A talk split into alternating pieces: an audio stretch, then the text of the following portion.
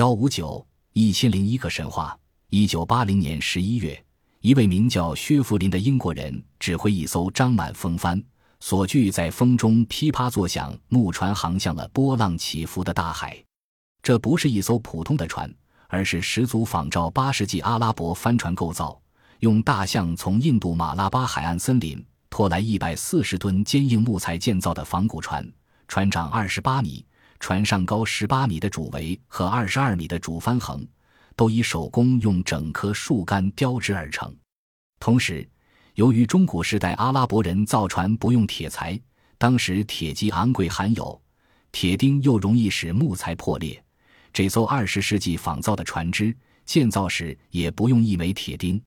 船板和肋材上的二万个孔眼都是手工钻出，建造时也不用一枚铁钉。船板和肋材上的二万个孔眼都是手工钻出，再用总长约六百五十公里的椰子纤维绳索，它们坠合而成。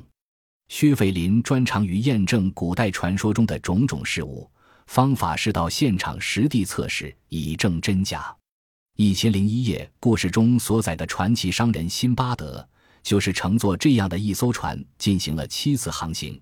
从巴格达和伊拉克境内的巴斯拉港出发探险和追求财富，辛巴德也正是坐着这样的一艘船航行到那个据说是有可以把整头大象吞下的巨岛的巨棚谷，又到了恐怖的海人老人家乡，而且航遍了《一千零一夜》故事书中所描述的秀多其他离奇古怪、子虚乌有的地方。然后，《一千零一夜》中的故事并非纯属虚构。或出于丰富的想象力，这些故事都有一个真实的地方为依据，那个地方又确实曾出现故事中那些人物或那种怪事。事实往往要比小说更出乎意料。如今的这一次航行，所有船员可不是故事中的人物。这艘船在波斯湾海岸建成，命名为苏哈尔号。据说苏哈尔是辛巴德出生地，船员都是阿曼丘长国的阿拉伯人。这次航行前三年。薛福林乘坐过一艘用木材和皮革造成的十一米长小船，从首尔兰航行到纽芬兰，从而证明六世纪时一名爱尔兰修士圣布伦丹可以乘坐类似的小船，在哥伦布之前约一千年到达北美洲。这一次，薛福林认为有关《一千零一夜》中辛巴德的传奇事迹，很可能是根据八世纪至十一世纪时阿拉伯航海者的实际经历而构想出来的。因此，他仿照古法建造了这一艘船，并打算乘这船前往亚洲远方。他决定沿途以中古时代水手的眼光观察所经的这一部分世界，看看他们有些什么经历，可让人编写辛巴德神奇之旅时夸张成为惊险刺激的故事。尽管帆船饱受害虫侵损、盐分腐蚀和热带风暴的吹袭，这艘手工建造的苏哈尔号。竟然航行了七个月，仍安然无恙。从阿曼国广州航程共九千多公里。薛福林造船时遵照的古代造船技术，似乎比一些近代或现代造船术还要高明。便如，船身外面是用一种防水的树枝与石灰的混合物保护，里面则只用植物油涂擦椰子纤维绳索以作保养。结果，即使能咬穿最坚实木板。成为后期热带船只克星的船蛀虫，也没有对苏哈尔号的船身造成重大损害，所以这一次航行的主要目的算是达到了。因为薛福林在航程中找到辛巴德故事与真实世界一些令人兴奋的联系，例如，辛巴德做第七次航行时被海盗卖给一个象牙商为奴，后来他被象牙商派去一座森林工作，发现了一处项目。虽然未经证实的报道曾说有人看见一头象把另一头象的骨骼搬到一处不明的地点，但直至今天，仍无人确实知道一头死去或垂死的象究竟下落如何，因为从来极少有人发现下的尸体。因此，这种动物很可能有一个特别的集体藏尸之处。我们虽然无法知道项目的确实地点，但这一点认识可能就是辛巴德故事的依据。另一个故事说，辛巴德到了一个后人鉴定为斯里兰卡的遥远地方，他在那里发现一个由毒蛇保卫的钻石山谷，但终于能设法逃脱，而且口袋里塞满了无数宝石。虽然今天斯里兰卡不再开采钻石，但这个岛仍然有许多种宝石出产，例如金宝石和蓝宝石。正如在辛巴德故事中所说的一样，这些宝石是从山谷地下的冲积土层中开采出来的，而清凉潮湿的矿坑往往是人类躲避热带热浪的上佳藏身之所。同时，据薛福林发现，今日斯里兰卡的宝石贸易大部分仍然由回教徒控制，他们的回教信仰就是七世纪时由阿拉伯航海者传去的。在另一次航行中。辛巴德曾在一个叫做女人岛的地方娶妻和居留。他丧妻时向陪葬品船遭活埋，当然后来逃脱了。而这刚巧与印度古代一度盛行的寡妇自焚殉夫习俗大异其趣。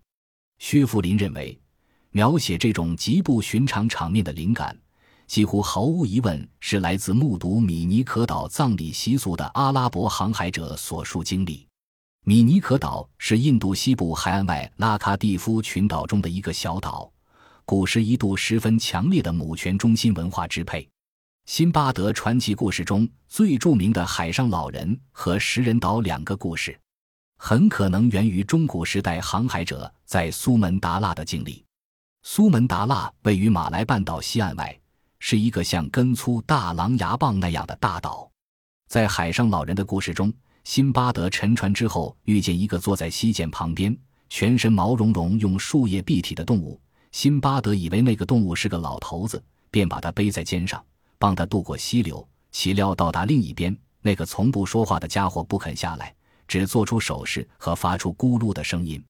他用双腿紧缠辛巴德的脖子，几乎令他昏厥，然后把他当牛马一样驱策。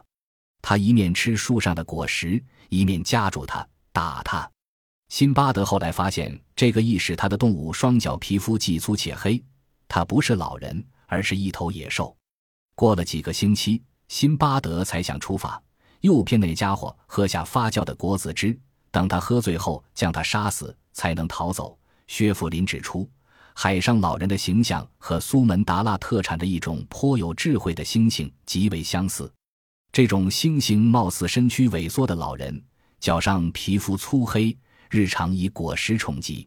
此外，虽然动物学家认为这种猩猩是胆怯的动物，但居住在荒僻森林村落中的许多苏门答腊人，至今仍然害怕这种动物，认为是非常危险的私人生物。另一个食人岛故事说，辛巴德及其船员流落到一个奇怪的岛上，薛福林认为这个岛也是苏门答腊。故事说，他们被带到一个村庄。那里的土人似乎对他们非常友善，而且送上丰富的食物款待他们。所有人中，只有辛巴德感到这种慷慨是有敲击，因此一点东西也不吃。后来，辛巴德看见同伴一个个神志不清，更深信食中掺了麻醉药物，日复一日，水手越来越胖，整天奄奄欲睡。最后，辛巴德看见族长的盛宴中有人肉时，才发觉这些主人的不良动机。于是设法逃走，但这时拯救那些被麻醉的水手已来不及了。他最后一次看见属下的船员时，只见他们的田野中手脚爬地，在牧人看管下像牛群一样吃青草。据薛福林研究所得，食人习俗在中古时代印度尼西亚群岛并非罕见。在这个直接与苏门答腊岛有关的故事中。最突出的一点就是用药物麻醉受害者。薛福林报道说，在苏门答腊北部地区，大麻至今仍是烹饪时采用的一种香草。他认为苏门答腊是前往附近一个香料港口的必经途径，而当时阿拉伯人又经常到那个港口交换阿拉伯人制药普遍采用的樟脑，所以他们一定曾经接触过食人族及食人族使用麻醉药。这些经历极可能成为构思食人岛故事的素材。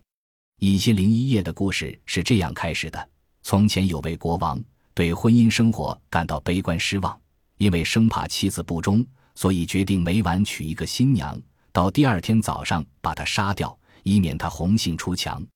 沙拉塞达有天晚上不幸被选中，他为了拯救自己的性命，当晚就给国王说故事，一直说到第二天早上还没有完。国王由于想听到故事的结局，次臣没有杀他。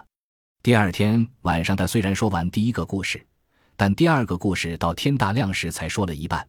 于是国王再次让他活下去。如是者一夜复一夜，总共说了一千零一夜。这些据说是由莎拉说的故事，既包括神仙故事，也有爱情故事。从此便一代传一代，听故事的人听到这些故事中的奇异情节，都觉得津津有味。整个故事的背景其实是中古时代的巴格达社会。辛巴德的故事也是从巴格达开始的。巴格达是七百六十二年由回教阿拔斯王朝建立的城市，为一个从埃及伸展至印度的旧教王国首都。当时的统治者哈伦阿拉西是阿拔斯王朝第五任君主，亦是当时最有权势的人。哈伦在位二十三年的光辉事迹和浪漫行径，就是《一千零一夜》中许多故事的主题。哈伦是音乐与诗的行家，对文学艺术活动常常慷慨资助。《一千零一夜》中有关他的故事，多把他描写成一位公正、贤明和宽大的理想君主，并说他常常带几名亲信微服出巡，晚上在巴格达城四处漫步，为被压迫的人的主持公道，惩罚恶徒骗子。诚然，有些较为刻薄的故事把这位君主说成一名酒徒，但由于《可兰经》明确定不准饮酒，这种说法很可能是诽谤。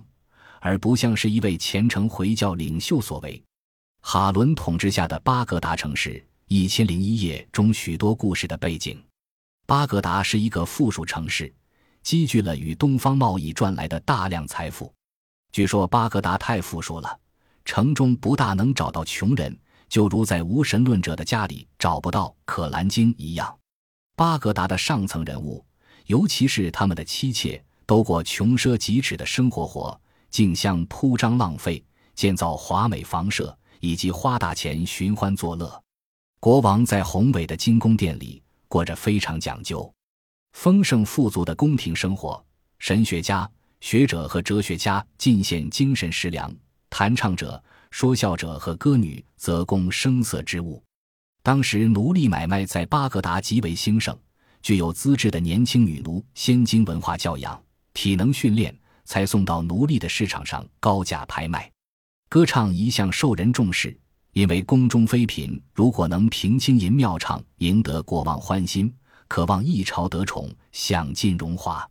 哈伦之母喀苏兰甚得全国臣民敬畏，也是女奴出身，在七百八十九年逝世前一直掌理国事。哈伦最宠爱的妃嫔苏贝达原是阿拉伯公主，也是性格坚强的人。常以高贵的气派和优美仪态炫耀宫廷，食物如非用满镶宝石的金银器皿承载，就不动食指。但哈伦治下的巴格达人并非整天享乐，哈伦亦非老是因娱乐和享受而挥金如土。哈伦虽然颇有才能，受人爱戴，但反复无常，有时更暴力自虽，气小量浅，睚眦必报。哈伦这个性格上的缺点。从他亲手倾覆著名的巴马基家族一事可见一斑。巴马基家族虽信奉回教，却是波斯裔而非阿拉伯裔裔。这家族三代以来一直是阿拔斯王朝的忠臣和谏官，协助管理这个回教王国的朝政。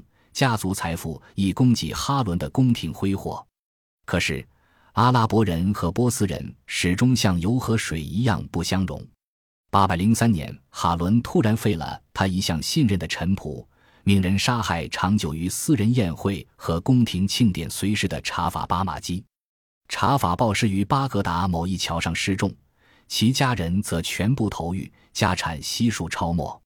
当时传说哈伦勃然大怒，起因是查法与哈伦亲妹艾巴莎生出恋情，甚至说哈伦盛怒之下将艾巴莎活埋。至于究竟什么事情引起这次报复？我们永远无法知道，不过很可能是哈伦本人对巴马基家族左右国事怀恨在心，以及他治下的波斯臣民容忍犹太教徒与基督教，而与正统阿拉伯臣民之间夙愿难消。那时宫中支持波斯人最力的太后喀苏兰已经逝世，波斯人失去极具权势的靠山，而国王最宠爱的妃嫔那目中无人的素贝达，则据说向来鄙视波斯人。不管哈伦宫廷中真实情况如何，总之显然是妒恨与阴谋的温床。巴马基家族失宠之后，哈伦立刻遇上麻烦，面临内乱和种族冲突的威胁。哈伦企图将王国一分为二，分给两个儿子管制，借以平息纠纷。哈伦一子是纯阿拉伯血统，另一子则为波斯女奴所生。